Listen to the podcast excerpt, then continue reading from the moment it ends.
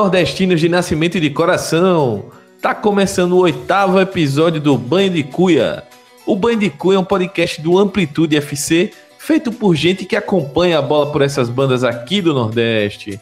Para você que gostaria de acompanhar e seguir todos os nossos programas, procura por Amplitude no seu agregador de podcasts e assina o nosso feed, dá o seu like nos programas e ajuda a gente a ser mais visto no universo podcaster. A gente está no Spotify, no Apple Podcasts, no iTunes, no Podcast Addicted, no Cashbox, enfim, Stitcher, vários e vários agregadores aí. Você pode encontrar os podcasts do Amplitude FC, incluindo o Bandicuia, né?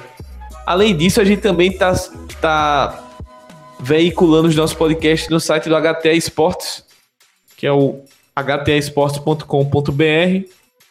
Lá no site, você procurando, tem nossos podcasts lá, não só o Banho de Cuia, como lá Plantilha, tem o Dois Toques, tem o de primeira, enfim, toda a gama de podcasts do Amplitude FC você também pode encontrar no HTA Esportes. Como prometido, a gente não demorou uma quinzena para voltar aos microfones. Agora vamos fazer. Semana que vem nós fizemos a prévia da Série B dos nordestinos. E essa semana a gente vai conversar um pouquinho sobre os quatro clubes nordestinos da Série A. Tem novidades, tem clube tradicional buscando algo mais. Enfim, vamos falar um pouquinho sobre esses nordestinos. E hoje é time da casa, um time caseiro, para fazer esse, essa prévia junto com vocês ouvintes. Direto de Pernambuco, Douglas. Fala aí, Popoto, como é que você tá? Salve, Mate, salve todo mundo que tá ouvindo, todos os companheiros que estão aqui na bancada. Valeu, vamos nessa e vamos lá falar um pouquinho mais sobre essa série A que vai ser nervosa. Pois é, tem tudo para ser uma Série A bem tensa aí, bem disputada e emocionante para os nordestinos. Já na Bahia, Filipão, Felipe Velame, fala aí, meu bom, como é que você tá? Manda o teu alô.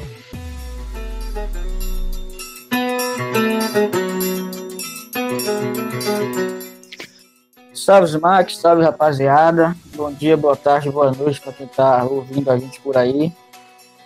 Hoje é dia de aproveitando o final dos estaduais, agora que o bicho vai começar a pegar de verdade, entrar um pouquinho nos times que estão na Série A. E vamos que o programa vai ser bom hoje. Vamos lá, que o programa tem tudo para ser muito bom hoje. E por fim, Júnior Ribeiro de volta aí, os microfones do Banho de Cuia, direto do Ceará. Dá o teu boa noite aí, teu alô inicial, Júnior. Como é que você tá? Fala galera, é um prazer estar de volta. Agora Brasileirão Série A, a expectativa está excelente. Finalmente aquilo que o torcedor cearense gostaria de ver está acontecendo. São dois clubes, os dois principais na Série A. Tem tudo para ser uma grande temporada para o futebol cearense na primeira divisão. É isso aí, o futebol cearense que é o único estado nordestino com dois representantes na Série A. Acho que eu não, não sei dizer se é inédito, mas é um fato histórico, com certeza. Sem mais delongas, vamos embora conversar e tomar banho de cuia. Pois é, galera, chegou a Série A, terminaram os estaduais. É, no momento que a gente está gravando, já se passaram as finais de estaduais. Dos quatro representantes, três venceram estaduais, o único que não venceu foi o Ceará, que perdeu para o Fortaleza, ou seja, era, seria impossível os quatro serem campeões. Mas são títulos que mascaram um pouco que que foi a temporada, o que vem sendo a temporada do, dos clubes. Acho que a gente pode começar, inclusive, a falar um pouquinho disso, começando pelo Bahia, né, Felipe? Queria daqui a pouco passar a palavra para você, mas o Bahia é um dos clubes que já trocou de técnico no ano. É um clube que fez um investimento forte para essa temporada, é o maior orçamento do, entre os clubes nordestinos no país. É um clube que está buscando uma ideia de jogo, E eu acho que a gente pode discutir aí que, apesar da mudança de técnico, o clube buscou um treinador que seguisse o, o perfil de jogo do, do Bahia, que o Bahia vem tentando implantar nos últimos anos. E então, como é que a gente pode enxergar e, e, o que esperar desse Bahia que foi eliminado na Copa do Nordeste, foi eliminado é, na Sul-Americana, segue aí vivo na Copa do Brasil com boas chances de classificação contra o Londrina. E o que esperar desse Bahia que agora sob nova direção com Roger Felipe Velame? É, é uma pergunta muito complicada essa do que esperar do ano do Bahia, porque é um ano que prometia muito no começo, se você for pegar as contratações individuais, a questão da manutenção do trabalho de Anderson, até a forma como acabou no ano passado. E aí você tem um começo de temporada difícil, em que o time tropeça até mais do que acerta muitas vezes, tem eliminações precoces, tanto na Sul-Americana como na, na Copa do Nordeste, que afetaram demais o planejamento, acabou conquistando a Copa do o Campeonato Baiano, mas que sempre foi uma coisa secundária para o primeiro semestre. Nunca, nunca foi o objetivo, nunca foi algo que realmente dizer, pô, salvou o primeiro semestre. Disse, não, isso é legal, o torcedor comemora, é bacana estar no estádio assistir, mas não quer dizer muita coisa. E aí o Anderson cai e traz Roger. Como você falou, eu, eu concordo, eu acho que é uma, uma manutenção clara de, de linha de trabalho, de modelo de jogo. E a gente já vê algumas mudanças dentro de campo da, da forma como o Bahia vem jogando. O grande problema é analisar realmente o que esse elenco pode alcançar. Eu acredito que é, seja mais forte do que foi ano passado, mas ao mesmo tempo mostrou dificuldades em saber o que quer, digamos assim, saber como jogar, saber como atuar juntos. O Roger deu bons sinais de entende um pouco mais o elenco do que o próprio Anderson entendeu. O Anderson fez algumas mudanças que, na minha visão, não, não se encaixaram de uma maneira legal. Acho que até preju foi prejudicial para o. Usou algumas peças de maneiras que talvez não fosse mais, fosse a melhor, a, forma, a melhor forma de tirar o, o máximo. Mas Roger chega e o Bahia ele mantém a ideia de jogo de você sair com a bola, de você jogar, fazer um jogo mais apoiado, de ter triangulação pelo lado. E ao mesmo tempo, leva isso um pouco além do que Anderson levava. A gente viu muito claro no jogo do Londrina, que na minha visão foi o melhor jogo do Bahia no ano, na Copa do Brasil, do 4 a 0 O Bahia dominou Londrina completamente e conseguiu fazer isso com bola e sem bola. Ele fez algumas mudanças na parte defensiva, fez algumas mudanças na parte ofensiva e se encaixaram muito bem. A gente viu alguma, alguma desses mecanismos se repetirem contra o Bahia de Feira, não, na, não de forma tão bem aplicada, até que, porque o Bahia Feira apresentou muito mais dificuldades,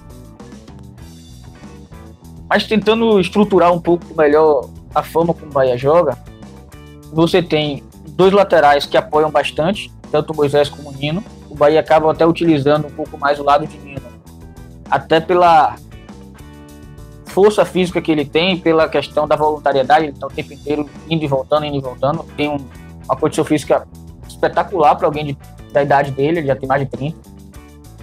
Então o Bahia acaba se, aproveitando muito disso. E Roger fez uma mudança nos últimos jogos, em que ele tem, em muitos momentos, deixando Ramírez mais aberto pela direita, Arthur aberto pela esquerda. Arthur o tempo inteiro foi utilizado antes como ponta direita, no caso, sempre cortando do, da direita para dentro. Ele é canhoto, a perna direita dele parece que não é bem forte, para dizer o mínimo, mas isso deixava até um pouco previsível a estrutura do Bahia. Puxando o Arthur para outro lado, ele, ele dá amplitude com esses dois. Arthur ele consegue, ele tem uma, uma, uma velocidade boa, ele tem um, até um contra um legal e tem uma inteligência boa na situação de, da visão de jogo. Ele consegue muitas vezes deixar o, o companheiro em vantagem, entendendo aonde dar a bola, entendendo como a hora de dar a bola. Então, foi uma mudança importante que alterou a forma de jogar e melhorou muito o nível do Bahia. Além disso, ele puxou Arthur Kaique da ponta como se fosse um segundo atacante. O Bahia jogou hoje um 4-4-2 ou 4-2-4, muitas vezes. com Gilberto e Arthur Kaique na frente. E Arthur Kaique com muita movimentação, com muita liberdade para cair para o meio, para dialogar com o Ramires, para cair pelas pontas quando o Ramires está por dentro. Então tem essa mudança bacana e, e, sempre utilizando a força dos laterais. Moisés passa o tempo inteiro, Nino passa o tempo inteiro ao quadrado. E tem uma situação muito legal nessa situação de Nino, que ele foi muito criticado pela torcida, ele estava errando muito. Basicamente, ele estava errando praticamente tudo que tentava. Depois do gol do Londrina, a torcida apoiou, a torcida cantou o Nino Paraíba, nós gostamos de você. Uma situação realmente arrepiante você tá dentro do estádio e ver o barulho que a torcida faz cantando isso aí. E Nino, nos últimos dois jogos, está no estado de graça, está acertando tudo, foi do, do céu, do inferno ao céu, digamos assim. E tem sido muito importante em manter essa força ofensiva do Bahia. Ao mesmo tempo, o Bahia tem uns problemas. O Bahia tem uma dificuldade grande de, de, de efetividade na frente do gol. Muitas vezes o Bahia cria situações, mas tem dificuldade em converter em gol, o que é algo preocupante, porque já vi isso desde o ano passado, não é uma situação nova. E defensivamente o time às vezes peca um pouco na transição defensiva.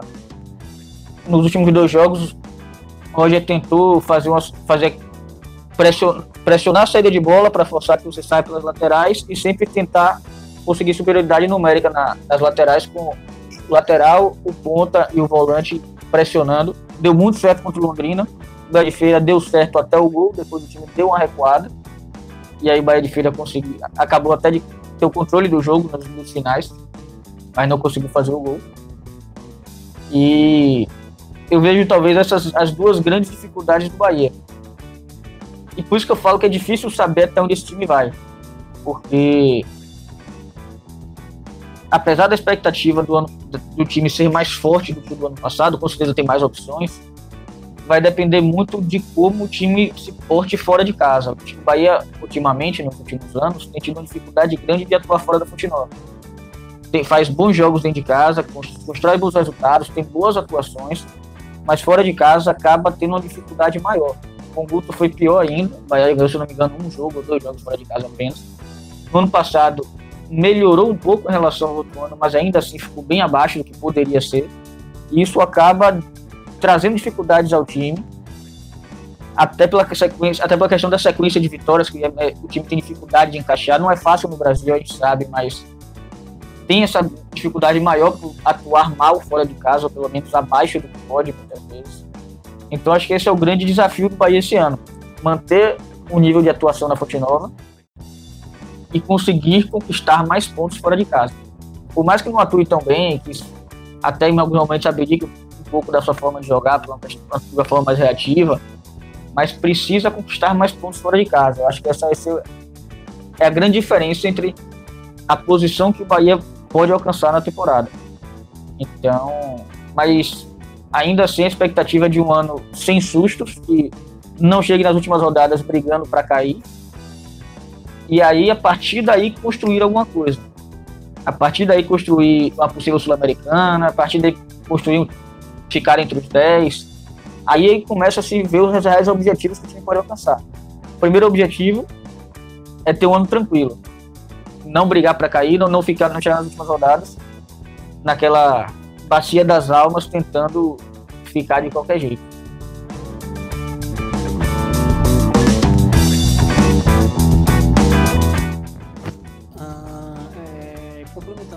Fortaleza, ou Fortaleza sobre Bahia, é, achei muito legal a contratação do Roger, porque acho que como a gente comentou naquele programa sobre os técnicos, o Bahia tem seguido um padrão, né? E talvez de todos, pelo menos os, digamos, mais jovens e mais disponíveis, é, que se encaixam nessa ideia que o Bahia está tentando implementar, o Roger, pelo menos na minha visão, é o mais capacitado. O Bahia trouxe o cara mais preparado é, para guiar essa ideia, para implantar esse sistema no Bahia. Em compensação, eu acho que faltam algumas lacunas é, no elenco, principalmente para a forma que o Roger pensa um jogo. Eu vejo, eu não sei como o Felipe vê, eu vejo os volantes do Bahia sendo volantes muito travados, muito mais é, da base, de jogar na base da jogada, armando mais de trás, mas não tendo tanta efetividade próxima à área, sendo caras que infiltram, que marcam gols e dão assistências. Eu vejo isso no Gregory, vejo isso também mais no Douglas, que é um cara que acompanha um pouco mais na base do Fluminense. Eu via um pouco mais atrás, até um pouco quando ele surgiu no Fluminense. Ele tem essa chegada mais do que o Gregory, mas ainda assim um pouco não é tanto a dele. Eu acho que falta um pouco essa peça no Bahia. Também falta é, um ponta que pense um pouco mais. Os pontas do Bahia você tem o Arthur, que é um cara que, como o Felipe disse, ele tá jogando aberto do outro lado.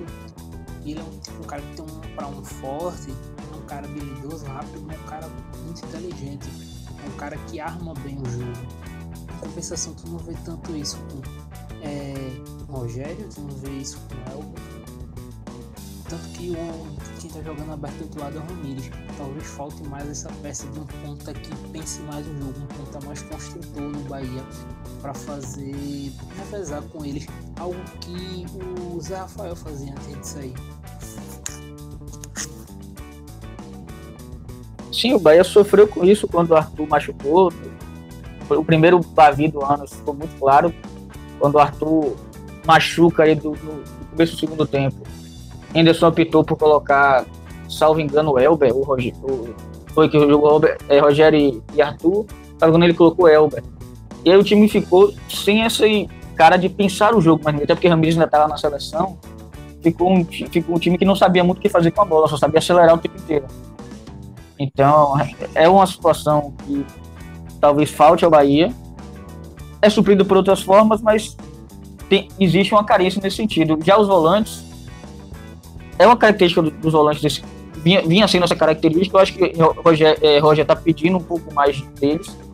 No jogo do Bahia de Feira ficou bem claro o Douglas atuando muito mais avançado, caindo até pelas laterais para dialogar com o Moisés e com Arthur muitas vezes. Elton é um cara que tem um pouco mais de chegada na área. Não sei se ele vai ser o titular, existe com o Gregory voltando agora, existe a dúvida se vai ficar. Gregory é o titular da posição, mas se quem vai jogar com ele vai ser Elton ou Douglas.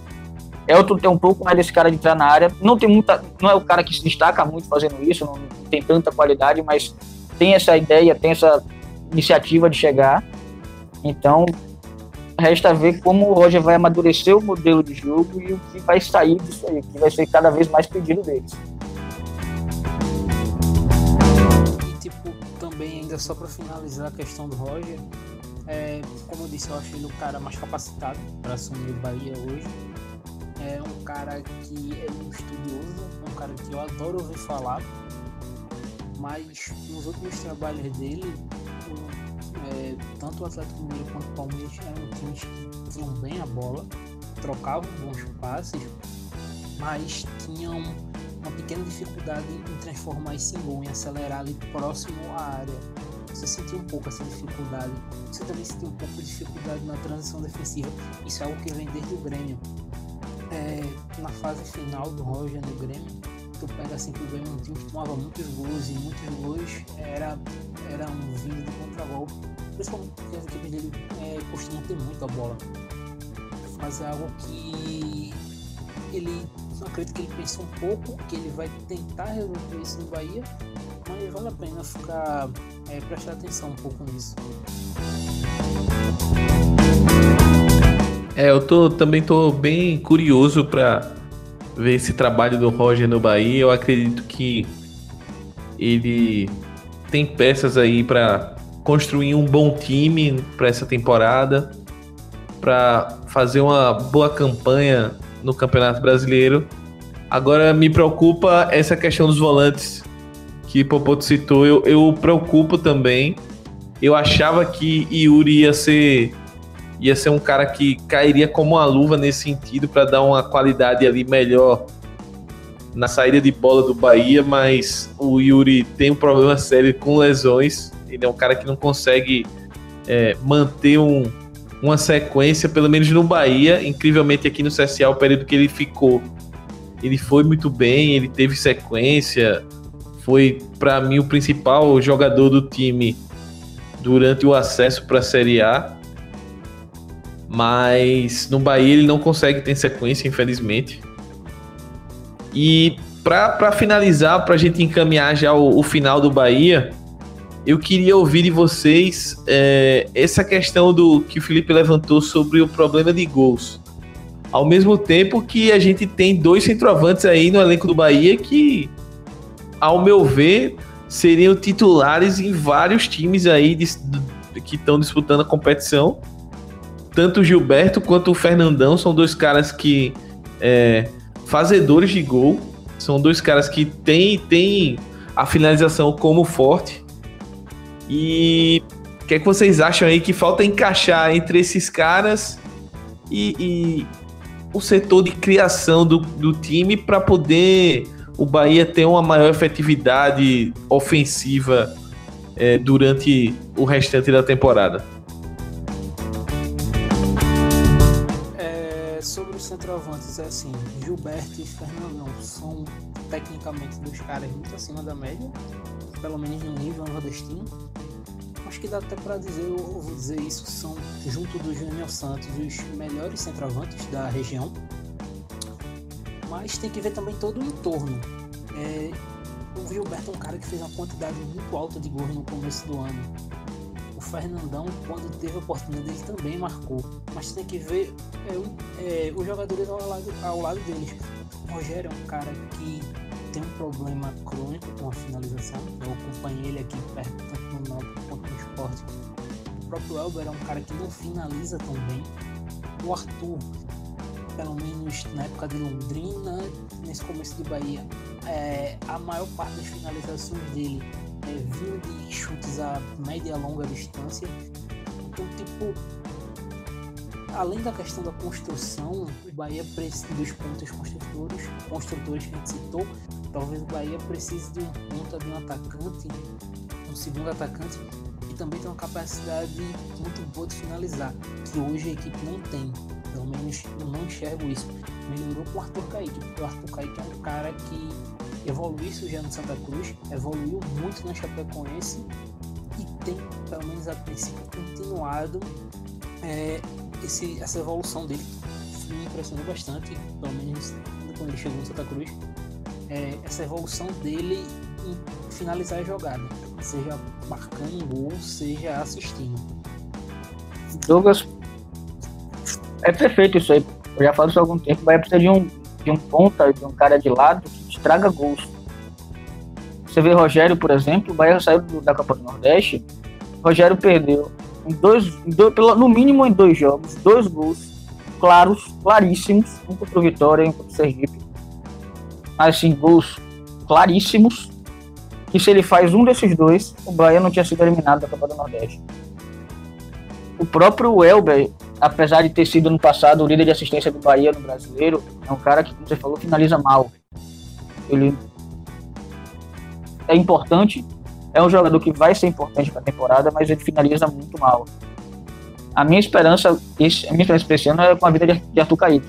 Eu acho que ele é o cara para suprir essa carência assim como Edgar foi em alguns momentos.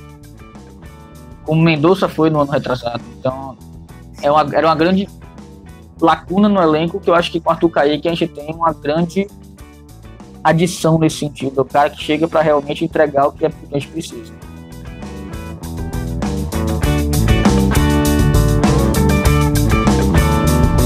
É isso aí, né? Eu acho que o, o Bahia com certeza é o clube que a gente pelo menos acho que todo mundo aqui vai concordar que é um, um, um dos principais, se não o principal é, candidato nordestino a ser o, o melhor colocado no, entre os quatro. Até por ser a equipe que investiu mais, que tem uma estrutura mais consolidada. É, se não manteve o técnico, como por exemplo Fortaleza, ou CSA, mas vem mantendo uma identidade de jogo há algum tempo. E então acredito bastante que a campanha do, do Bahia tem, tem tudo para ser bem interessante, né? Vamos passar agora para o próximo clube, que é o Ceará. E aí eu queria chamar para conversa o Júnior, Júnior, o Ceará é, começou muito bem a temporada. Lembro que a gente deu uma secada monstra aqui no, no Ceará, no programa, sobre uma análise que a gente fez da primeira fase da Copa do Nordeste. A gente elogiou o Ceará, falou que era um dos melhores times no quesito jogo, é, fez a melhor campanha da primeira fase da Copa do Nordeste. E vamos lá, e de repente desandou tudo. É, Caio Lisca, é, depois da perda do estadual. É, o time foi eliminado da Copa do Brasil pelo Corinthians, foi eliminado da Copa do Nordeste, em casa para o Náutico. Então eu queria que você falasse um pouquinho, Júnior, é, o que é que a gente pode esperar desse Ceará que saiu de Lisca e foi para Anderson Moreira? Ou seja, um, uma mudança meio drástica aí no de estilo de jogo. E o que é que você acha que o Ceará pode fazer diferente aí na, na Série A em comparação ao ano passado, que foi heróico o time que começou muito mal e depois teve uma arrancada muito interessante para sair na, da zona de rebaixamento? Enfim, dá, dá o teu prognóstico aí, como é que vem Ceará, como é que você imagina que vem, porque é difícil a gente cravar um pouco mais sobre modelo de jogo e ideias de jogo de um time que ainda não teve um jogo com um novo treinador, né? Mas acho que a gente pode falar um pouquinho de como tá sendo a temporada do Ceará e, e como a gente imagina que o Anderson vá organizar esse time. Não, pois é, justamente. A equipe do Ceará, por ter mudado de técnico, fica difícil fazer uma previsão já para os próximos jogos e para as primeiras partidas do Campeonato Brasileiro da Série A. Mas o time realmente, antes de todos aqueles problemas internos explodirem, estava numa fase boa. Estava tranquilo no Campeonato Cearense, estava muito bem na Copa do Nordeste. Mas alguns fatos vieram acumulando e que culminaram na saída do Lisca. Para quem acompanha de perto sabe que não é novidade, é isso. Uh, não foi surpresa, melhor dizendo. O, o time começou a ter problemas internos escancarados quando o Lisca pediu a saída do Marcelo Rospide, que era até então o auxiliar técnico. Depois, problemas internos de relacionamento com alguns jogadores começaram a se aflorarem. E os resultados ruins e a apatia do Ceará realmente culminaram na saída dele. O time do Ceará estava muito abaixo do que vimos no segundo semestre do ano passado, sem padrão de jogo, jogadores bem abaixo mesmo daquilo que se esperava.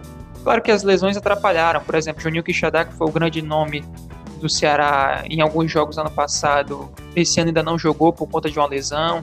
O Wesley se machucou, o Felipe Bachola entrou no, sacrifício, no sacrifício, tanto que esse problema do Felipe gerou até um atrito do Lisca com o departamento médico. Isso foi mais um problema interno escancarado. Enfim, a relação dele com os jogadores, por exemplo, estava muito ruim. E independente de ser campeão ou não, acho que a saída faria bem para todo mundo, porque não, não tinha clima realmente. Mas, enfim, o Ceará que nós vimos ano passado foi um time que teve uma recuperação sensacional, mas que era evitável. Se tivesse feito um primeiro turno decente, não teria passado todo o perrengue no segundo turno. Foi heróico, mas que sirva de lição para essa temporada. E a mudança de extremos, né? Sai do Lisca, vai para o Anderson Moreira. Acho que pode ser benéfica para o Ceará. Alguns nomes estão chegando, vão reforçar a equipe. É, ficou bem claro, principalmente na final, a disparidade do Fortaleza para o Ceará na questão padrão de jogo, filosofia e aquilo que o time propõe. Fortaleza cumpriu a risca tudo o que o Rogério Ceni queria, o Ceará deixou a desejar em muita coisa. Uh, com relação ao Alvinegro em si, toda a expectativa para a Série A, é uma expectativa de ficar na primeira divisão e buscar algo mais, né? Não só aquela luta incessante para não cair, como também, quem sabe, se garantir cedo, chegar ali aos 44, 45 pontos o mais rápido possível, ali na trigésima rodada, trigésima primeira já dar uma respirada, já na reta final apenas buscar uma sul-americana ou algo mais. Mas claro, se o time engrenar, conseguir fazer dos jogos em casa é, a, sua força, aí dá para sonhar ali com algo além da, da, décima colocação. Mas eu acho bem restrito, eu concordo com vocês, eu vejo o Bahia como a principal equipe nordestina. E sobre a equipe em si, tá uma dúvida no gol, porque o Richard começou titular, mas o Diogo Silva jogou agora a final. O Richard foi muito criticado. A saída do Everson abalou demais, porque era um goleiro muito seguro e com a ida dele ao Santos gerou muito, muitos questionamentos. O Richard não convenceu o Diogo Silva. A gente bem conhece ele, né? Não é um goleiro tão bom assim. Aí na defesa tem o Samuel Xavier, o Thiago Alves, o Luiz Otávio Carleto. Acho que essa vai ser a defesa para o Brasileirão Série A. Tem um jogador experiente, que é o Thiago Alves. Tem outro que também é experiente rodado, que é o Carleto. E o Samuel Xavier é um o expoente técnico, vamos dizer assim, dessa defesa. No meio, eu acho que ele deve manter o Júnior e o Fabinho como os dois volantes, e o Felipe Bachola, uma espécie de armação ali. Eu gosto do Felipe Bachola centralizado. Às vezes o Lisca colocava ele para atuar pelo lado. Outro meio-campista também é o Fernando Sobral, e aí o Leandro Carvalho e o Bergson. Bergson que rescindiu com o Atlético Paranaense, está chegando na equipe do Ceará. Para mim vai ser o camisa 9 titular, porque ele é muito melhor do que o Ricardo Bueno e o Roger. Inclusive eu nem entendo por que, que contrataram o Roger podendo ter escolhido ou contratado o outro centroavante no mercado no começo do ano. E ainda podem vir o Thiago Galhardo e o Matheus Gonçalves, o Galhardo que estava até então no Vasco, né, mas teve aquele problema de elenco, e o Matheus Gonçalves que hoje joga no Fluminense, mas vem, atuado, vem atuando bem pouco. E os lesionados que podem voltar bem, o Wesley e o Juninho Guixadá, são dois jogadores que se voltarem 100% aí, meu amigo, vai realmente ajudar em muito o Alvinegro de Poragabuçu nesse começo de Campeonato Brasileiro da Série A. Acho que o ponto fundamental é dividir o campeonato em blocos, ou seja, fazer a estrutura, é, fazendo a prospecção até a Copa América, os nove jogos. Desses nove jogos, ganhar as que acontecem em casa, buscar empates fora de casa com equipes equivalentes ou até mesmo a vitória esses 27 pontos disputados, ganhar o máximo possível e sempre mantendo aquela margem de distância é, dos quatro últimos. Porque eu acho que existem sim, pelo menos aí umas quatro ou cinco equipes que estão um pouco abaixo do Ceará nesse Brasileirão Série A. Então é isso, o time realmente estava muito apático e era necessário fazer essa mudança. Que o Lisca acabou perdendo a mão, perdendo o vestiário, perdendo até a confiança é, do pessoal mais de cima do Alvinegro por conta de algumas atitudes e claro que é, você colocar um time reserva substituindo o Náutico na Copa do Nordeste, onde o Ceará realmente, como todos nós aqui do Band de toda a torcida do Ceará e toda a imprensa apontavam o Alvinegro como o favorito, Aí ele coloca um time reserva que joga mal e perde para o Náutico. Realmente pesou bastante. Mas o que pesou realmente na saída do Lisca foi a questão relacionamento com os jogadores, que já não era boa de agora, era desde o ano passado. Só que ano passado os resultados apareceram. E esse ano os resultados acabaram sendo ruins. Por isso que culminou na saída do técnico Lisca. Sobre o personagem Lisca, é, é engraçado porque ele criou uma aura em torno dele, uma coisa folclórica, simpática, que quem tá de fora, quem. As pessoas. Ah, muitas vezes a galera, por exemplo, a galera do, do eixo aí, sudeste, sul, é, a galera que tá um pouco mais de longe, é, meio que não entende, né? Pô, demitiram Lisca tal, o cara salvou o ano passado tal, Lisca doido, fazia festa com a torcida. Mas muito, muito que eu, do que eu acompanho do Ceará é, são relatos que o relacionamento dele com alguns jogadores já não era bom de algum tempo por muitas coisas, coisas do tipo quando o Ceará ganhava era Lisca doido, gênio, etc. Quando perdia, nunca era culpa dele, era sempre culpa de alguém que errou ou, ou o juiz que roubou, enfim, era, era sempre alguém, ele nunca tomava a responsabilidade das coisas. Mas, pô, tu aproveitando essa transição de técnicos, como é que tu imagina que o, Anderson vai chegar no elenco adaptado totalmente a, a um, um, estilo de jogo contrário ao que o Anderson prega, que é um estilo mais de. que é o estilo do Bahia, onde ele estava, né? Um estilo mais de posse de bola, de propositura de jogo é, de tentar manter um pouco mais a posse de bola. E analisando o elenco do Ceará, como o Júnior passou aí, o, o, provável time titular e etc. É, como é que tu enxerga o Enderson trabalhando com esses jogadores para implantar a filosofia dele? Você acha que é um pouco arriscado, é muito arriscado? Ou você acha que tem, tem condições de, de se produzir algo nesse período de tempo que ele está assumindo? Lá, essa pergunta é legal. Acho que eu vou começar falando pelo elenco. Acho que vai ser. Acho que então a resposta dessa vai ser, talvez seja um pouco longa, então vamos começar pelo elenco. Hum, eu acho que esse começo meio titubeante, assim, esse final de estadual e Copa do Nordeste titubeante do Ceará é, tá dando meio que uma subestimada muito forte nesse elenco. Assim, eu não acho o elenco do Ceará as mil maravilhas. Acho que precisa de reforços que estão chegando, até como o Júnior falou. Mas assim, tem jogadores que são talentosos, que a gente sabe que tem talento. Tu tem o Juninho Xadá, eu acho que eles estão machucados, mas ok, você sabe que eles vão te entregar alguma coisa.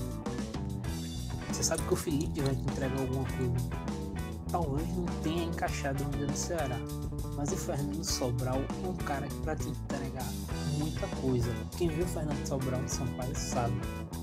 Tu tem o Luiz, zagueiro, que fez uma série muito boa, tanto que chegou a ser procurado por outros clubes, renovou o contrato, é muito bom zagueiro também.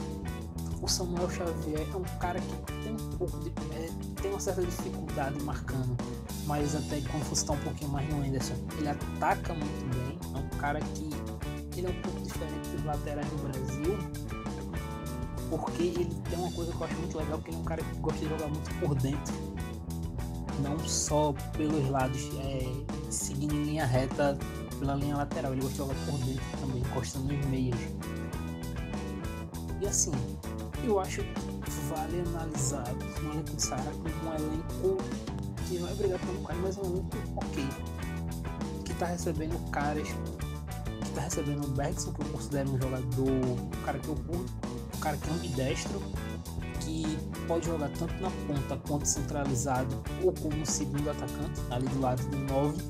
É um cara bem versátil que pode ajudar é, em qualquer tipo de, de ideia de. Um cara rápido, se o time precisar jogar em transição, se o time precisar ter a bola, um cara que vai te oferecer.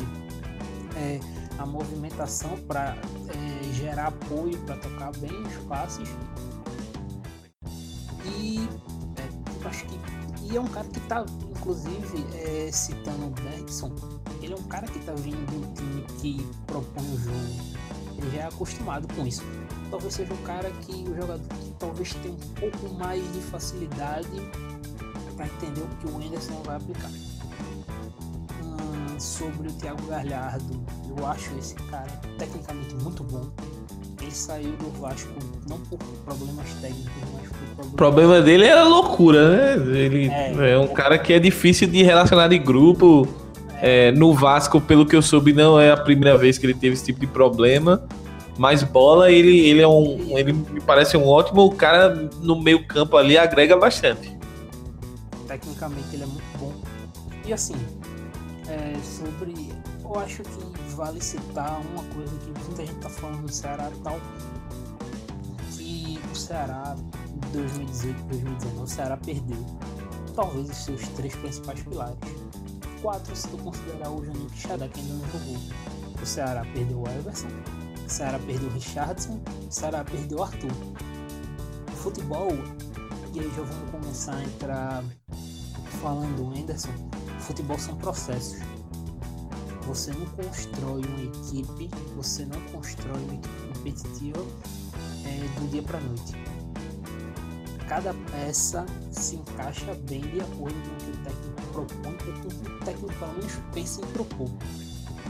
A partir do momento que tu perde talvez três, quatro, vamos considerar o Gino chegar, tu perde teus quatro jogadores mais importantes, tu perde toda a tua espinha dorsal.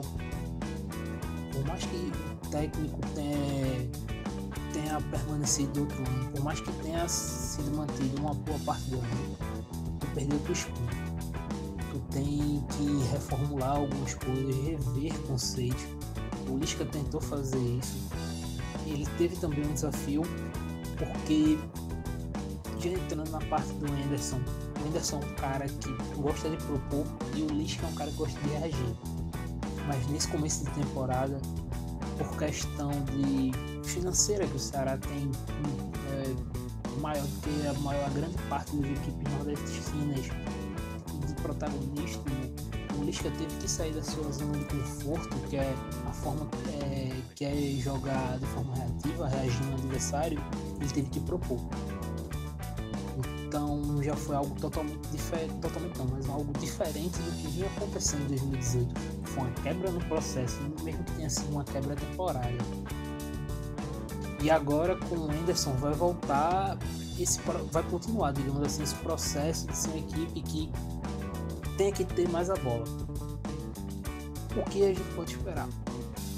Um cara que, pelo menos no Bahia e no América, é, gosta de rodar a bola, mas que tem aquele pequeno problema de transformar essa posse em oportunidade.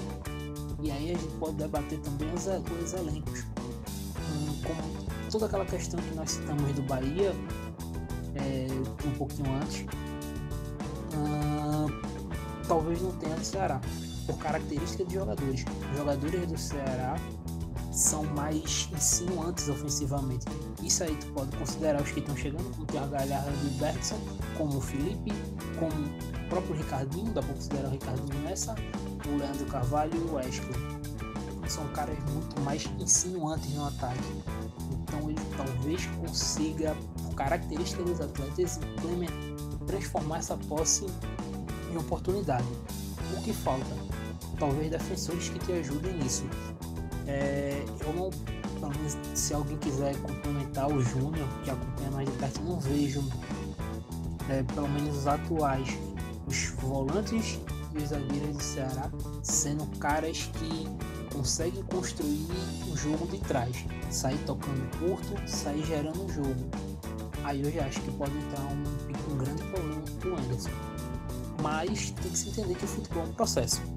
Ele está chegando a uma semana da Série A, ele vai ter o que? Cinco dias para treinar antes da estreia.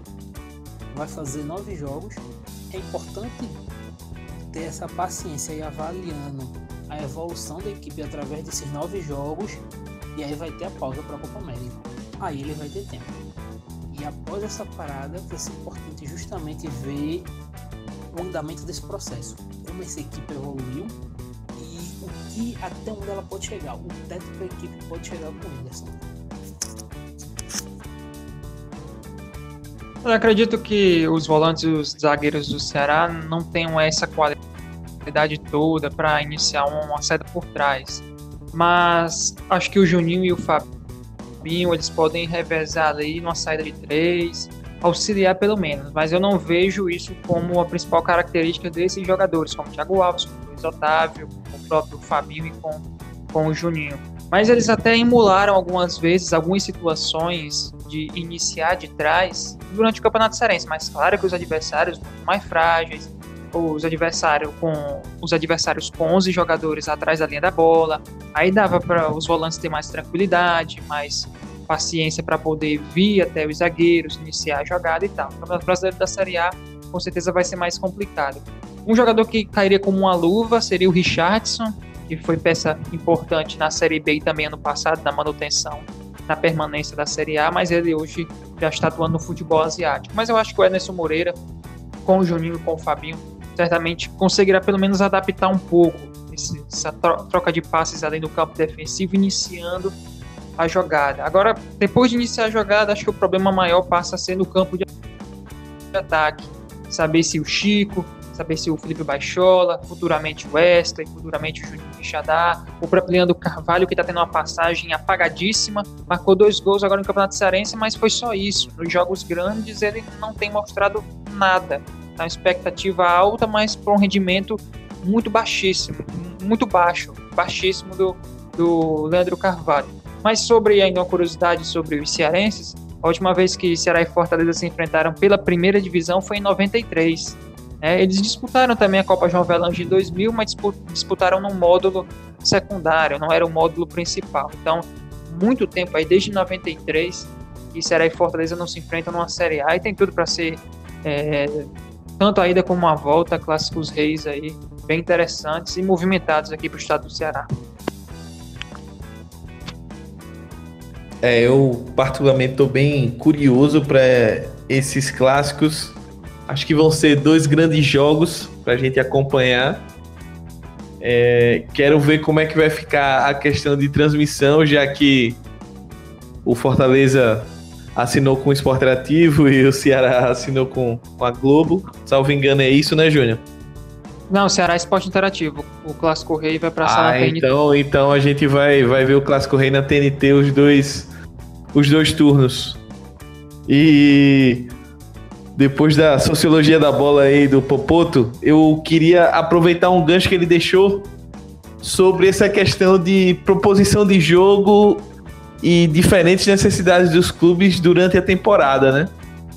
Porque ele falou o exemplo do Ceará, que e, e Júnior também complementou que durante o Campeonato Cearense e até mesmo em boa parte da Copa do Nordeste, o Ceará, pelo investimento que fez, pelo porte atual do clube, é, tinha necessidade sim de propor o jogo, encontrou muitas equipes que iam jogar se, se defendendo muito bem, é, com vários jogadores atrás da linha da bola, então a necessidade de propor jogo e de se montar um, um modelo é, baseado nisso é, acaba surgindo.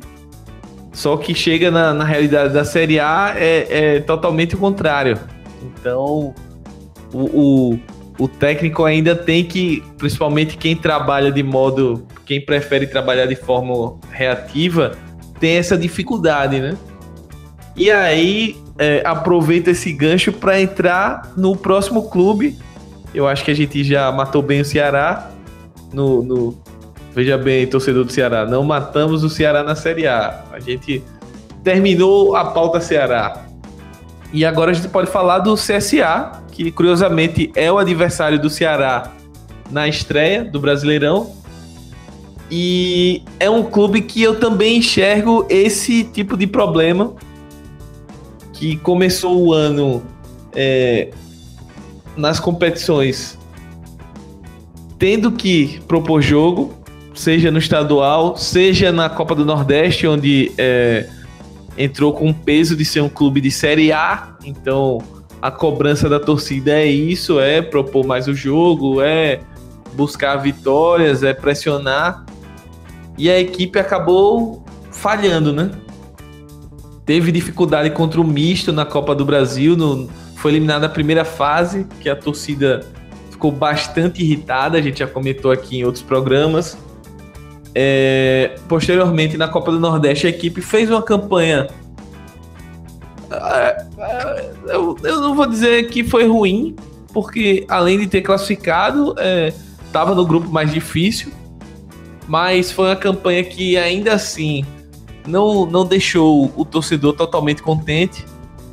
E no confronto do mata-mata, que na verdade só foi mata, acabou sendo totalmente dominado pelo Botafogo da Paraíba, para alegria da Aninha, que cravou aqui, foi a única que teve peito e cravou Botafogo passando no tempo normal. E foi, um, foi uma vitória até, de certo modo, vexatória do CSA. CSA que nesse jogo já, já atuou com praticamente, entre aspas, a sua força máxima, o que, é, que a gente imagina que deve ser muito próximo do que vai começar a Série A, com jogadores como o Armeiro, é, o Madison foi utilizado durante a partida, é, Robinho, Matheus Sávio, enfim, vários jogadores aí de nome, de, de com passagem em clubes grandes, o próprio Apodi, mas que hoje não não representam a nata do futebol brasileiro. Falando um pouquinho também do, do, do modo que o CSA joga. É, o CSA é um time construído pelo Marcelo Cabo para ser reativo. É um time que tem como principal característica é, uma marcação que a gente antigamente chamava meia pressão ali, que é um, o time se posta dentro do seu campo e nele tenta pressionar a bola e, e roubar rapidamente a bola e sair no, no contra-ataque o mais rápido possível. é um time que está sendo construído também para explorar muito os seus laterais. Tanto o Carlinhos pela esquerda quanto o Aplodi pela direita são caras que devem ser muito acionados, devem ser boas válvulas de escape do, do time, até porque os jogadores que estão jogando pelos lados no CSA são jogadores que cortam muito para o meio, tanto o Matheus Sávio quanto o Didira está sendo utilizado jogando de meia mais pela direita. Eu particularmente não gosto. Às vezes ele, ele reveza com o Robinho pelo lado e o Didira cai pelo meio, enfim. Há um, um revezamento. O próprio Manga Escobar também, das vezes que foi titular também, participava desse rodízio, digamos assim. E na frente tem o Cassiano tem o Patrick Fabiano, ou seja, dois atacantes. É, apesar do começo bom do Patrick Fabiano, mas muitos gols pelo estadual, então uh, são jogadores que não têm um peso de Série A, não tem um, uma cancha. Se a gente elogiou bastante aqui o nível de Gilberto e Fernandão, os atacantes do CSA estão muito, mas muito abaixo disso. E aí eu tenho que mais uma vez ser o, o alarmista do futebol alagoano e dizer que a minha expectativa para o CSA, do jeito que a campanha do clube está sendo posta atualmente, é não cair. É o, o, o, máximo que o CSA vai conseguir fazer é não cair. Hoje a equipe, ao meu ver, é uma forte candidata pelo modo que está jogando, pelo modo como é, o elenco está sendo montado é difícil você confiar no que o CSA pode fazer na Série A. Muita gente, eu me incluo no, no, nesse muito, é, acredita que o elenco do ano passado que subiu é melhor do que o elenco desse ano. Eu acho que é, talvez tenham menos nomes pesados, se bem que o ano passado tinha o Walter, mas ainda assim é, é um time que eu enxergo dificuldades é, para criação de jogadas. É um time que tem dois volantes que o Cabo agora estruturou a equipe com dois volantes, mas são dois volantes que não conseguem é, dar uma qualidade na saída de jogo, tem, tem dificuldades. Os zagueiros idem, são zagueiros muito mais rebatedores do que zagueiros que têm um, um passe minimamente qualificado para quebrar uma linha, para construção de, de jogadas. Então eu vejo com preocupação o CSA, porque quem, por exemplo, acompanhou a final do estadual, o segundo jogo, com uma semana de treinamento, o Chamusca é, conseguiu é, formar triângulos e criar superioridade pelos lados de uma forma até, eu diria que simples, simples no sentido da facilidade que o, o CRB conseguiu conquistar isso esbarrou muito na deficiência técnica dos atletas do CRB. Mas a estratégia do Chamusca, ao meu ver, foi muito interessante e o CSA é, não teve muita resposta para isso durante o jogo. Salvo um ou outro contra-ataque que a equipe conseguiu encaixar, no mais o CRB é, controlou muito mais a partida e não fosse o João Carlos ali, umas defesas importantes, e uma bola que o, o Luciano Castan tirou, o irmão do Leandro, jogador do Vasco. É, talvez o CRB hoje fosse o campeão estadual. Então, o torcedor azulino comemorou, celebrou, sacaneou o torcedor do CRB com todo direito, mas depois que passou a euforia, eu conversei com alguns amigos azulinos, inclusive, e a preocupação com relação à Série A é, é grande. Mas queria, queria deixar o espaço aí para vocês, o que é que vocês viram do CSA também.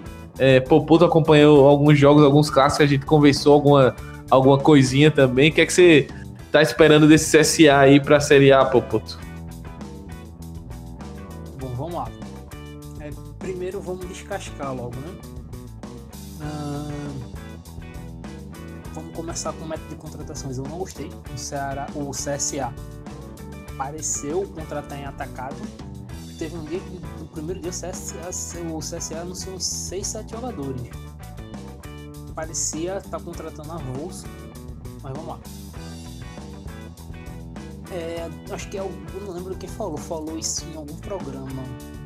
Foi falado em algum programa. Esse time do CSA, o time titular, seria um excelente time pro Campeonato Brasileiro de 2012. Em 2019 a gente já tem um problema, principalmente de idade. Caras como Apodi, Armeiro, é, Ronaldo, Ronaldo Alves nem tanto, mas Madison, Patrick Fabiano já são caras mais rodados, mais velhos.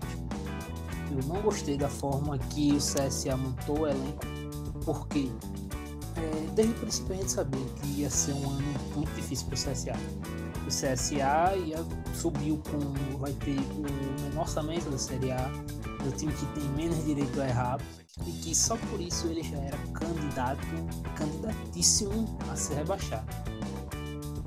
O que eu esperava era um, umas contratações um pouco mais visando o futuro da equipe. Talvez contra uma contratação foi a do Robinho. Eu não lembro se o Robinho veio por empréstimo, pode até falar, Ismael. Mas a contratação de um cara assim, que se ele vai bem no teu time, teu time consegue vender, algo assim do tipo. Mas não foi o que aconteceu eu acho que a forma de contratação do CSA não foi boa. Eu acho que o CSA é candidatíssimo mesmo a ser rebaixado. É talvez disparado o maior candidato da Série A a ser rebaixado. Os jogos que eu fiz do CSA foram muito ruins. A equipe mostrou uma dificuldade absurda em criar, em chegar ao gol adversário. Não diria nem chegar ao gol adversário passar da intermediária adversária. Os volantes do CSA têm uma dificuldade absurda em passar a bola. São todos é, visando a destruição. Ah, tu tem um Apodi que não é o mesmo jogador. Cara que chega bem no ataque, mas ele é um cara que só consegue correr em linha reta. Até os dribles dele não consegue dar um drible um pouco diferente. E mais, mais Veja bem, depois de tudo isso, depois de tudo que eu falei, mas vamos lá. Entra naquela questão do processo que o Ismato falou. Foi um CSA que teve um elenco muito mal montado. Um CSA que jogou muito mal. Que não consegue criar, que não consegue ter volume no campo do adversário. Mas não vai ser um time que vai jogar assim na Série A. e é até difícil a gente analisar com algo que nós não vimos ainda mas esse elenco do CSA, se você for olhar peça por peça, ele é montado, um elenco montado para correr. Você tem como opções ofensivas Dira, Matheus Salvo e Simone, esse é um cara que pensa um pouco mais, mas Dira, é, Madison, é, Manchobá, o próprio Cassiano é um cara muito forte, mas é um cara que transição ele consegue fazer alguma coisa, pelo menos na época de Santa Cruz ele conseguia, não sei hoje na Série A. Tu tem o Mano Escobar. O próprio Patrick Fabiano também centroavante, é um centroavante muito mais de é, aproveitar um, um, um, espaço ali e, e ganha, tentar ganhar na velocidade e chegar fazendo uma diagonal, aproveitando uma, uma, uma entrelinha ali, do que propriamente é, um, um, cara mais brigador, um cara que tecnicamente associe com, com, com jogadores de meio, enfim. É, voltando. É um elenco montado para reagir. CSA é uma equipe que, pelo menos na minha visão, contra os 19 adversários que enfrentará na Série A, vai ser uma equipe que, independente de onde jogar, vai ser uma equipe que vai sempre pensar em reagir Uh, e nesse modelo eu imagino o Cabo adotando 4-4-2, mantendo sempre o Robinho ali na frente, nessa dupla. Por quê? Porque ele é um cara muito arisco, é um cara que sempre corre em direção ao gol. Ele marcou alguns gols, desde a época de Figueirense, no CS ele já marcou alguns gols importantes, marcou na final do estadual, marcou um gol muito bonito contra o Botafogo da Paraíba, no jogo que o é, CSA foi eliminado da Copa do Nordeste. E nesse modelo é, mais reativo que eu acredito que o Cabo, que eu acredito não, que eu tenho certeza que o Cabo vai adotar, eu acho que tem dois jogadores que vão ser chave para esse é, resumo dele, tanto positiva como negativamente, vão ser as pontes. São os dois laterais, tanto o armeiro quanto o apoder. Desde cedo, desde muito jovens que eles surgiram, nós conhecemos os dois como, como dois laterais que têm uma chegada muito forte. Eles podem ser um escape muito bom para o CSA, principalmente o Apodi. São caras que em determinados momentos da carreira chegaram até a atuar avançados como pontas. O Armeiro talvez não tenha certeza se atuou regularmente como ponta, mas o Apodi jogou várias vezes como ponta no esporte. São caras que nesse momento de transição, quando a equipe recupera a bola e vai tentar chegar de forma mais rápida ao ataque, eles vão ser jogadores muito importantes, chegando pelo lado e cruzando essa bola na área. Em compensação, os dois sempre, da mesma forma que foram é, conhecidos positivamente pela forma que chegam no ataque, os dois têm sérios problemas defensivos. Uma equipe que, prova, que vai defender sempre vai ser sempre bombardeada, isso vai representar um problema. Eles vão ser os elos da equipe do Ceará, ou do CSA, no ataque e na defesa. Eu acho que o CSA precisa, assim, precisa de várias peças, mas especificamente de um volante. Não só um volante, um volante que tem um bom passe longo e consiga, assim que o time recuperar a bola, acionar Robinho, acionar Matheus Salve, acionar Mano Escobar. Eu acho que a princípio é mais ou menos isso. Talvez um zagueiro, eu não confio tanto no Castan quanto no Ronaldo Alves. Eu acho que são caras que não defendem bem a área. Eu acho que a campanha do CSA vai ser uma campanha de equipe rebaixada, infelizmente, mas que é, talvez não seja péssima da forma que a gente está esperando. Acho que é uma campanha ruim, mas talvez não seja. Acho que estão me baseando muito no futebol apresentado nesse estadual e Copa do Nordeste, que é uma realidade totalmente diferente.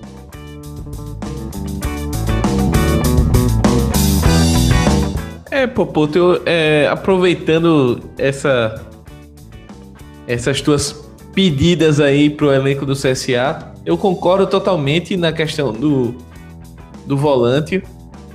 Acho que um, um, volante com a qualidade de passe interessante, principalmente o passe longo, pensando na proposta da equipe, é, seria interessante.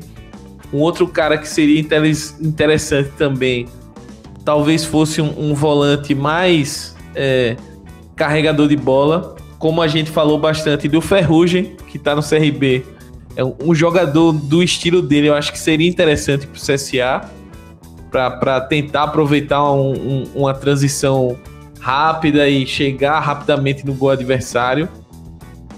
E sobre os zagueiros é isso. O reserva do o reserva atual do Ronaldo Alves que está três semanas fora.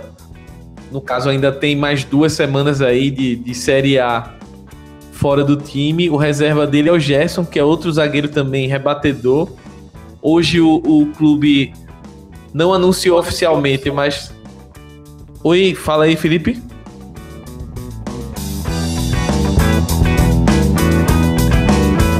Felipe?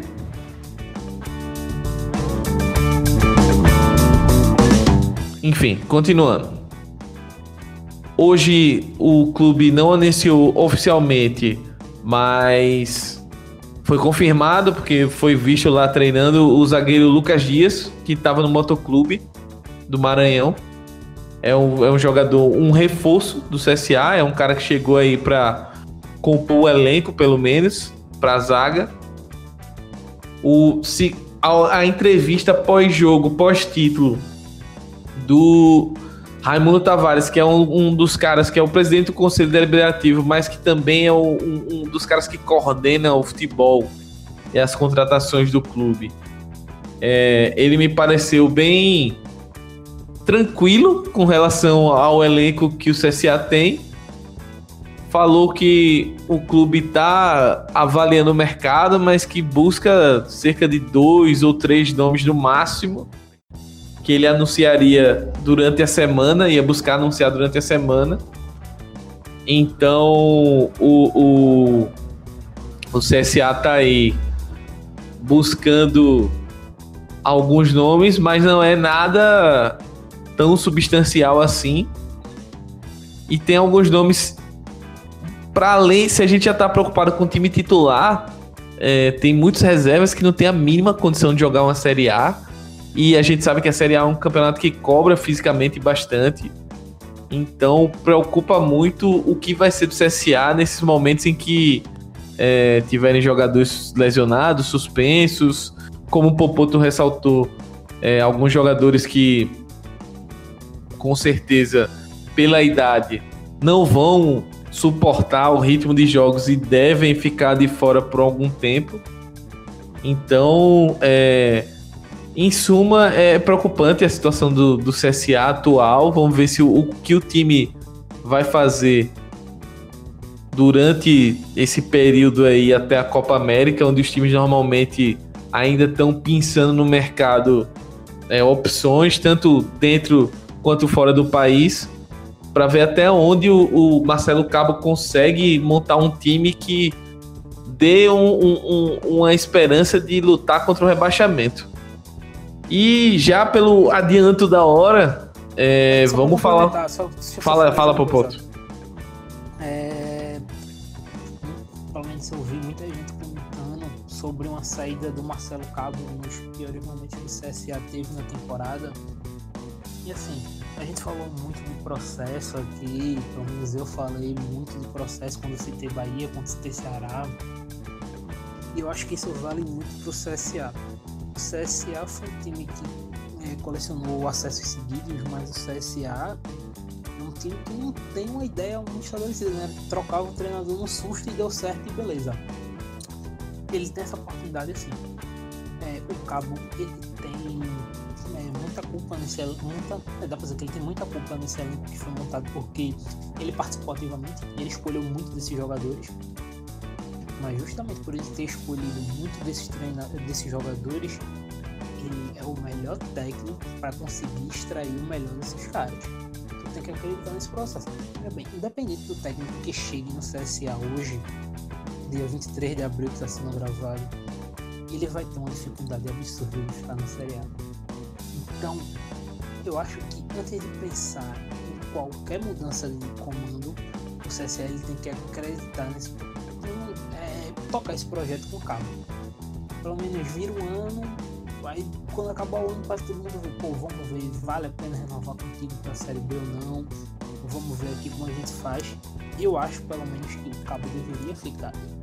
Vou ficar, eu não vou gostar se o CSA vira demitir o Marcelo Cabo buscando, sei lá, algum choque repentino, porque esse choque vai durar, sei lá, duas rodadas, três rodadas e a equipe vai voltar a desmoronar pela qualidade técnica que ela tem. Então, sim, é assim, eu acredito que o projeto, o processo com Marcelo Cabo tem que ser tocado dentro.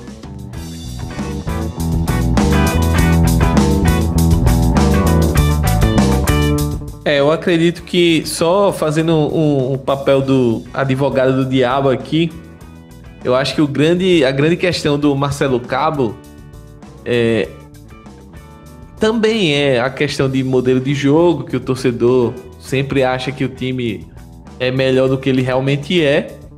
Mas eu acho que o, o grande ponto do Marcelo Cabo é a questão da influência dele nas contratações o torcedor tá vendo que o elenco tá mais enfraquecido em comparação, por exemplo, o time da Série B ou até mesmo o time da Série C. Eu acho que nome nominalmente não, mas em questão de jogo, em, em arrumação, talvez seria um time ali que seria pau a pau com, com esse time atual, se não for melhor. Então, é, o torcedor tá mais chateado com o Marcelo Cabo manager, digamos assim, do que propriamente com o Marcelo Cabo é, treinador. Eu acho que se houvesse alguém, um diretor de futebol no CSA que assumisse a responsabilidade do, das contratações, é um cara de mais peso, é, que não fosse tão envolvido com a política do clube, talvez é, o, o Cabo seria até um pouco mais preservado mas como ele muitos jogadores foram indicações dele, vieram muitos jogadores que têm o mesmo empresário ou que vieram que têm origens do futebol do, do Rio de Janeiro, que é onde ele tem um conhecimento vasto. Então, isso tudo faz o torcedor ficar ainda mais com o pé atrás com ele. E quando os resultados começarem a não vir, isso com certeza vai ser meio que passado na cara dele para para como um, um, uma coisa a mais para ele ser demitido segundo o raciocínio do torcedor, né? Mas agora vamos falar sobre o Fortaleza. Fortaleza que eu acho que dos quatro é o clube que está jogando o melhor futebol hoje, 23 de abril. Eu acho que se a gente for é, pegar os estágios aí de cada clube, como é que estão jogando, é o time que está melhor é, a, desempenhando o, o, futebol. E vende um título cearense batendo o Ceará, o seu maior rival, um rival que também está na Série A, então, bem ou mal, é um time que teve um teste bom na temporada é, o Fortaleza também teve bons testes na Copa do Nordeste, porque estava no grupo mais fraco, consequentemente enfrentou o grupo com os times mais fortes e foi líder do grupo, está é, classificado aí para a semifinal. Para mim é o, é o, principal favorito aí para levar a Copa do Nordeste. Vamos ver como é que vai ser essa semifinal contra o Santa. Mas, Júnior, é, como é que vem esse Fortaleza aí do Rogério Ceni? Rogério Ceni que ainda tem a sua situação um pouco misteriosa com relação se ele fica no Fortaleza ou se ele sai do clube. Muita gente apostando que ele fica. E o que, é que, que é que você avalia? Como é que você avalia esse trabalho do Ceni e o que é que você espera do trabalho dele no Fortaleza para essa Série A? Rogério Senna é o terceiro técnico com mais tempo na Série A, né? Sim, contando as equipes que vão disputar a Série A, só atrás do Mano e do Renato Gaúcho. Isso mostra um trabalho bem desenvolvido pelo Rogério Ceni, um trabalho que teve sim seus questionamentos, mas foi mantido no momento de maior incerteza, principalmente quando perdeu o estadual do ano passado. Na Série B, naquele primeiro jogo que o Gustavo fez um gol de falta, ali deu uma aliviada maior, e durante a Série B, uma campanha irretocável que valeu o título nacional. E o Campeonato Cearense foi um time que passou por alguns perrengues, jogou a última rodada da segunda fase precisando da vitória, porque se empatasse estava fora, mas aí fez uma boa semifinal e dois bons jogos na grande decisão, vencendo o Ceará e não tomando gols e dominando as duas partidas, né, vamos dizer assim.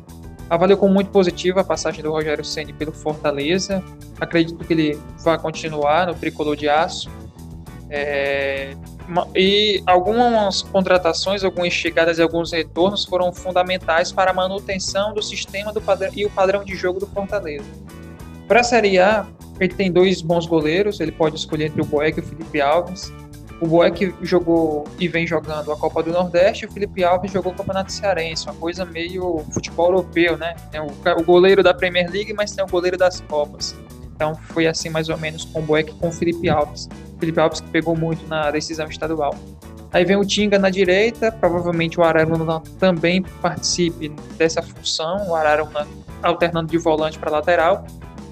Juan Quinteiro, fiquem de olho nesse zagueiro colombiano, excelente zagueiro, para mim deverá ser uma das surpresas do Brasileirão Série A. Aí vem o Roger Carvalho, que eu já não vejo com tanto nível de Brasileirão Série A. E na lateral esquerda, por mim, eu escalaria o Bruno Melo, mas o Carlinhos também é uma outra opção.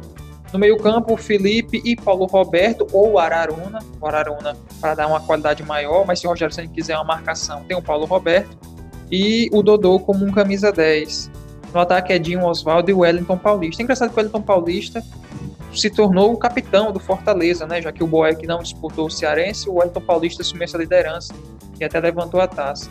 O Rogério, nesse campeonato estadual, algumas vezes adotou um 4-2-4, na frente com Oswaldo Edinho, Júnior Santos e Wellington Paulista. Mas eu acho que no Campeonato Brasileiro, pelo nível das outras equipes e pelo Fortaleza, acho que em alguns jogos até optar por um jogo mais reativo, talvez ele coloque mais ali um camisa 10 como o Dodô, em detrimento a quatro atacantes, né, vamos dizer assim. A grande perda é o Ederson, que se lesionou, só vai voltar no final do ano, seria um nome fundamental. Chegou o Chiesa, talvez para ser uma opção ao Wellington Paulista. Chegou o Jefinho, artilheiro do Campeonato Potiguar. Assisti dois jogos dele em loco. É um atacante que precisa evoluir tecnicamente, os fundamentos, mas poderá ser uma opção interessante para Fortaleza. Nenê deve estar chegando também e a diretoria pretende trazer aí pelo menos mais quatro jogadores. Isso até a pausa para a Copa América. Durante a pausa para a Copa América será feita uma avaliação dos nove jogos e aí sim decidirão se irão contratar mais alguns jogadores. Então a tendência é essa: o Rogério Senna permanecer, continuar esse projeto dele, pelo menos até dezembro, e manter o Fortaleza no Brasileirão Série A. Também acho assim como o Ceará tem condições, tem sim condições de ficar em décimo, décimo primeiro, ficar sem sustos e ainda arrumar uma vaguinha para a Sul-Americana. São várias vagas. Acho que o Tricolor de Aço tem condições de pegar pelo menos. É, e, tu citou aí, Júnior, um, um, uma vaga nessa camisa 10. E enquanto a gente tá gravando aqui, surgiu a notícia é, do Ricardo Tavares, que inclusive é, foi convidado hoje. Infelizmente, ele teve um, um, imprevisto, não pôde comparecer na gravação, mas vai, vai dar o seu pitaco aí sobre o Fortaleza. E ele cravou no, no Twitter dele que Nenê é o, o novo reforço do Leão aí para a Série A. Então, grande contratação, Douglas. E eu queria que tu falasse um pouquinho do que pode ser o Nenê aí nesse time do Rogério Ceni, como é que você imagina que ele pode atuar e chega para ser titular, até por essa necessidade que o Júnior tá falando, né? Sim, sim.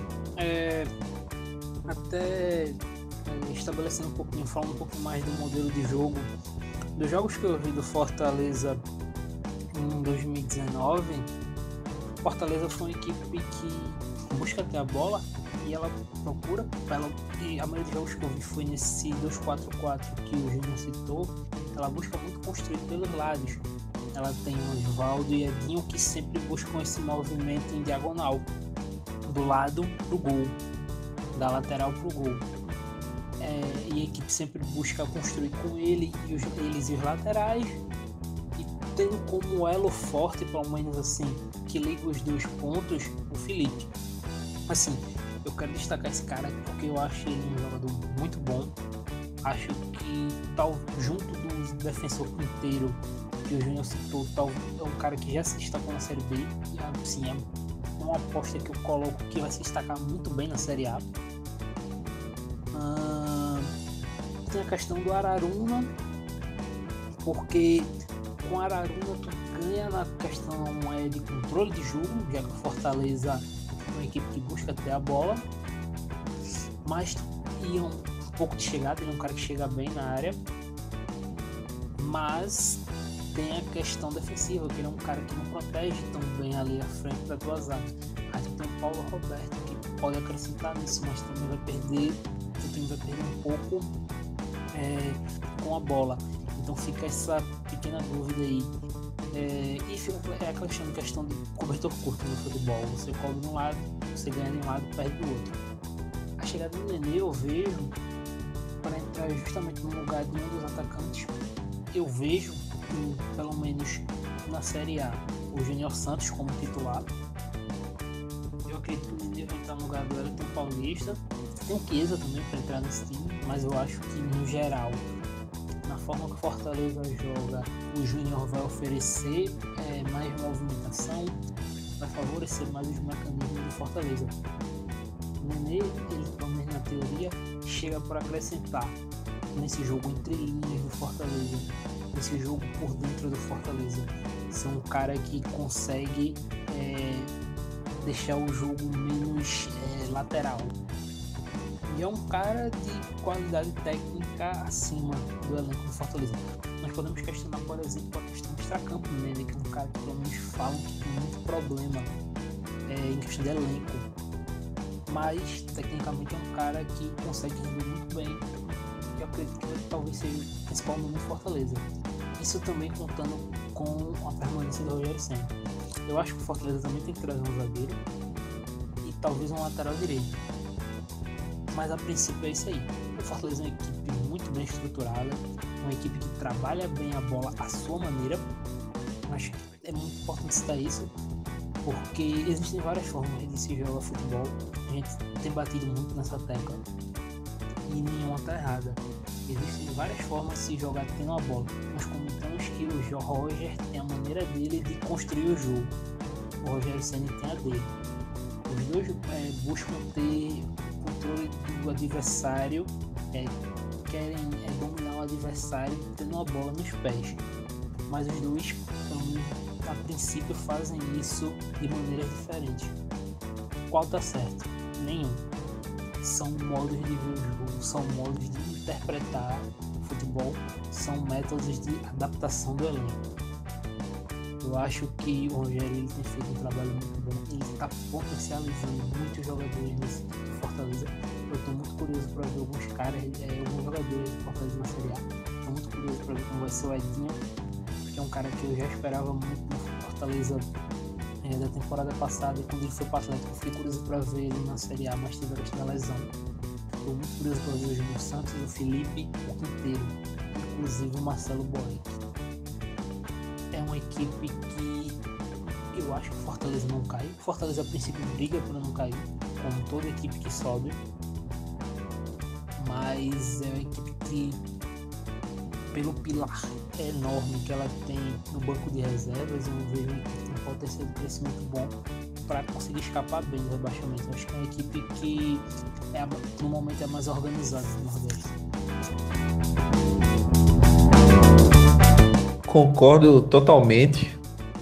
É, acredito que o Fortaleza tem, tem uma ótima estrutura aí e como eu mencionei no início da fala, acho que hoje é, o, é o time que mais é, joga futebol no Nordeste. Hoje é o Fortaleza, é o melhor time da última semana, digamos assim. Vamos ver como é que vai se desenvolver isso na Série A. E como prometido, vou, vamos trazer agora é, a análise aí do Ricardo Fontinelli, nosso amigo jornalista, que infelizmente não pôde comparecer ao vivo, mas deixou as suas impressões aí sobre o Fortaleza e vai trazer um pouquinho do que ele espera do Leão do PC para essa temporada na Série A. Olá, amigo Tupanho de Cunha. Vamos falar aqui do Fortaleza, né? que estreia na Série A do Brasileirão no próximo domingo. Jogo difícil contra o Palmeiras no Allianz Parque às 7 horas da noite. E é aquele confronto do atual campeão da Série A contra o atual campeão da Série B. Então é logo de, de, de cara e um confronto muito difícil para o tricolor de aço. O Fortaleza que após, após vencer o título cearense, do campeonato cearense no, no último domingo, vive agora o impasse da novela Rogério Ceni, que, que ao que consta recebeu uma sondagem e uma proposta do Atlético Mineiro e, e agora precisa decidir se quer continuar o seu projeto no tricolor de aço ou então buscar aí outros horizontes, né? Até o momento do, que o áudio, áudio foi gravado, é, ele ainda não tinha dado sua resposta, mas a expectativa é que ainda nessa quarta-feira ele dê seu veredito. E eu acredito que ele continue no Fortaleza. O Fortaleza, que tem o Rogério como treinador desde o início do ano passado, e, e foi o campeão da Série B de 2018. E nesse ano começou, começou a temporada é, muito muito embaixo, com alguns resultados que, que não agradou sua torcida. O Rogério mexeu muitas vezes no time, testou muitos jogadores, dispensou alguns, como, como o Madison, que acabou indo para o CSA. Testou alguns jogadores que a torcida não gosta, não gosta como o Romarinho. e, e atravessou um momento turbulento no começo da temporada com, com alguns resultados. Na fase final do Campeonato Cearense, o time foi se ajeitando, também foi se ajeitando na Copa do Nordeste. E o Rogério conseguiu conquistar o campeonato aí de forma brilhante, com duas vitórias na semifinal contra o Guarani de Sobral e duas vitórias na, na final contra um rival de, de Série A, que é o Ceará, né? E na Copa do Nordeste está nas semifinais e no próximo dia 8 de maio enfrenta o Santa Cruz. O elenco do Fortaleza, eu acredito para a Série A ainda precisa de alguns reforços. Mas o, o setor que, que eu acredito que o Fortaleza precisa reforçar mais, mais é a zaga e as laterais. A zaga hoje, Fortaleza vem de seis jogos, de seis jogos que não leva gol. Nos últimos 11 jogos sofreu apenas três, sendo, sendo dois de bola parada. A zaga hoje é composta pelo colombiano Quinteiros, jogador, jogador muito bom e que, e que tem muito futuro pela frente, tem apenas 23 anos, e experiente Roger Cavalli, que depois de renovar com muito protesto da torcida, ganhou seu espaço. Hoje, hoje é idolatrado pela torcida e fez o gol do título no último domingo. Mesmo assim, o Fortaleza tem poucas opções para, para o setor o zagueiro Nathan, experiente, que chegou do Fluminense, jogou pouco e ainda não mostrou ao que veio. Então eu acho que a zaga é um dos setores que deve ser reforçado. Outro setor que precisa de reforços urgentes é o meio de campo, principalmente na parte, na parte da ligação. O Fortaleza conta com bons volantes como Araruna, o Felipe, que é o grande destaque desse time, Paulo Roberto, Sérgio Romero, entre outros jogadores, mas o camisa 10 hoje é apenas o Dodô, que é oriundo do Atlético Mineiro. E o Dodô até agora não jogou a bola que ele jogou na última temporada. Por isso o Rogério pede a contratação de outro meio, um meio experiente e que pode ser sacramentado nos próximos dias a contratação do meia Nenê, do São Paulo. Essa é a grande aposta da diretoria para ser o camisa 10 do Fortaleza. O setor mais forte do Fortaleza, para mim, sem dúvidas, é o ataque. Tem opções como Edinho, que vem se destacando muito, Oswaldo, Júnior Santos, artilheiro da equipe no ano com 10 gols, Wellington Paulista, Massinho e, e, na última, e nessa semana ganhou o reforço do experiente atacante Chiesa, que, que estava no, no Botafogo, não fez uma boa temporada, mas a gente sabe que aqui no Nordeste ele é bem ambientado e sabe fazer gols, né? Fortaleza, como já disse, enfrenta o Palmeiras no próximo domingo. É um confronto difícil, mas eu acredito que, que o Rogério Ceni sabe, sabe um treinador bem ofensivo, mas sabe escalar a equipe quando é preciso defender. Como dizem hoje em dia, né, é um time que sabe sofrer. Foi assim na em grande parte do, do jogo final contra o Ceará no último domingo. Então eu acredito que o Fortaleza pode, pode conseguir um bom resultado em São Paulo. O Palmeiras é muito favorito, o Fortaleza é uma equipe com, com menor, menor investimento, menor estrutura que o Alviverde. A gente sabe disso, claro. Mas acredito que pode sim buscar um empate e quem sabe até a vitória. O futebol a gente sabe disso. Tem, tem um, como já falei, um bom ataque, uma defesa segura. E, eu não descarto um bom futebol do tricolor de aço lá, lá em São Paulo.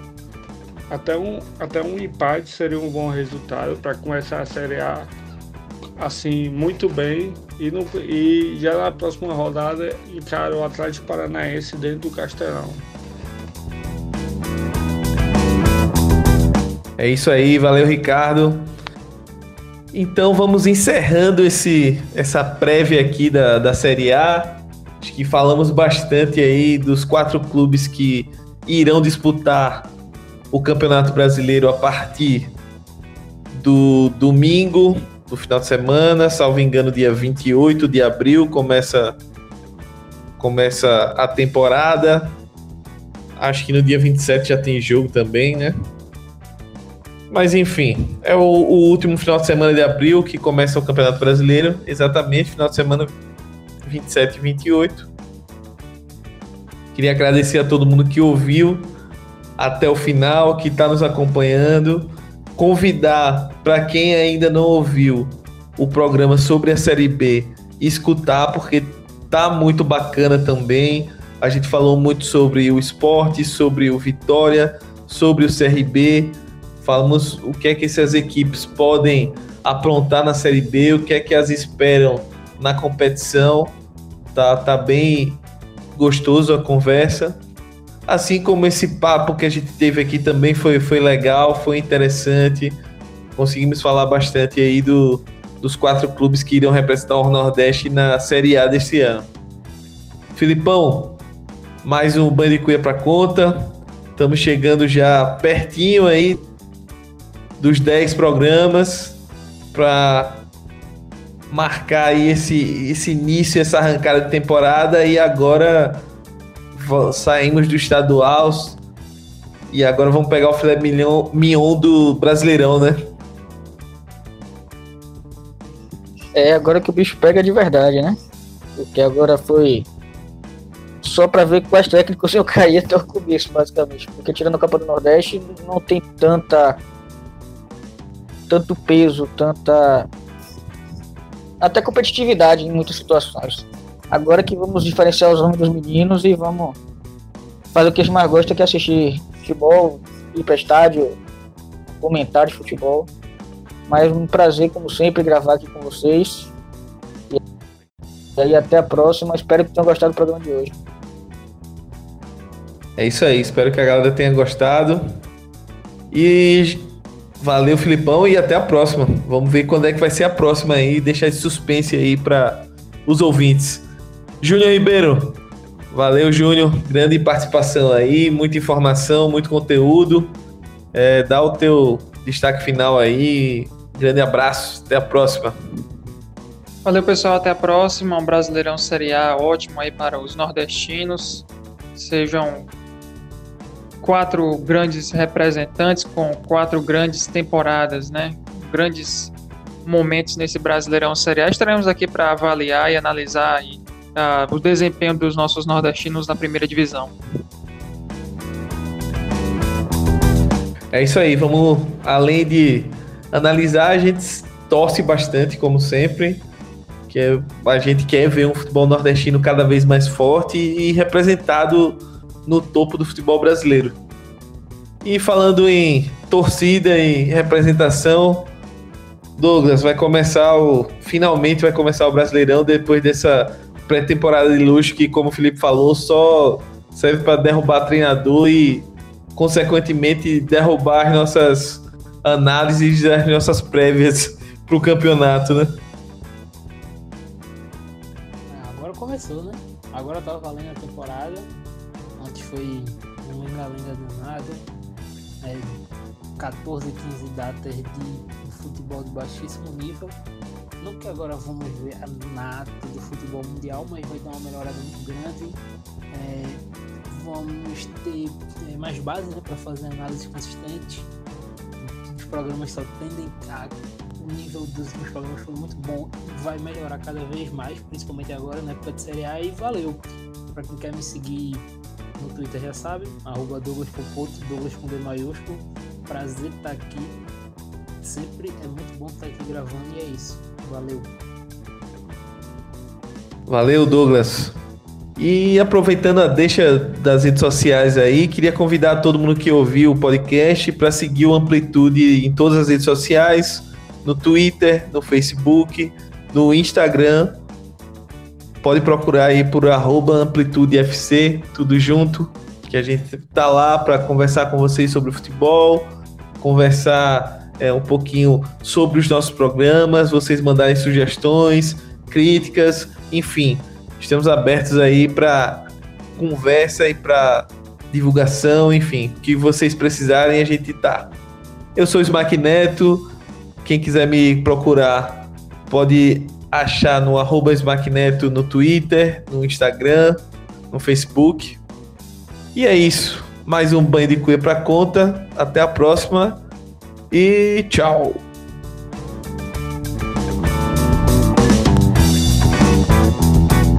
Pronto. Ah, mais um.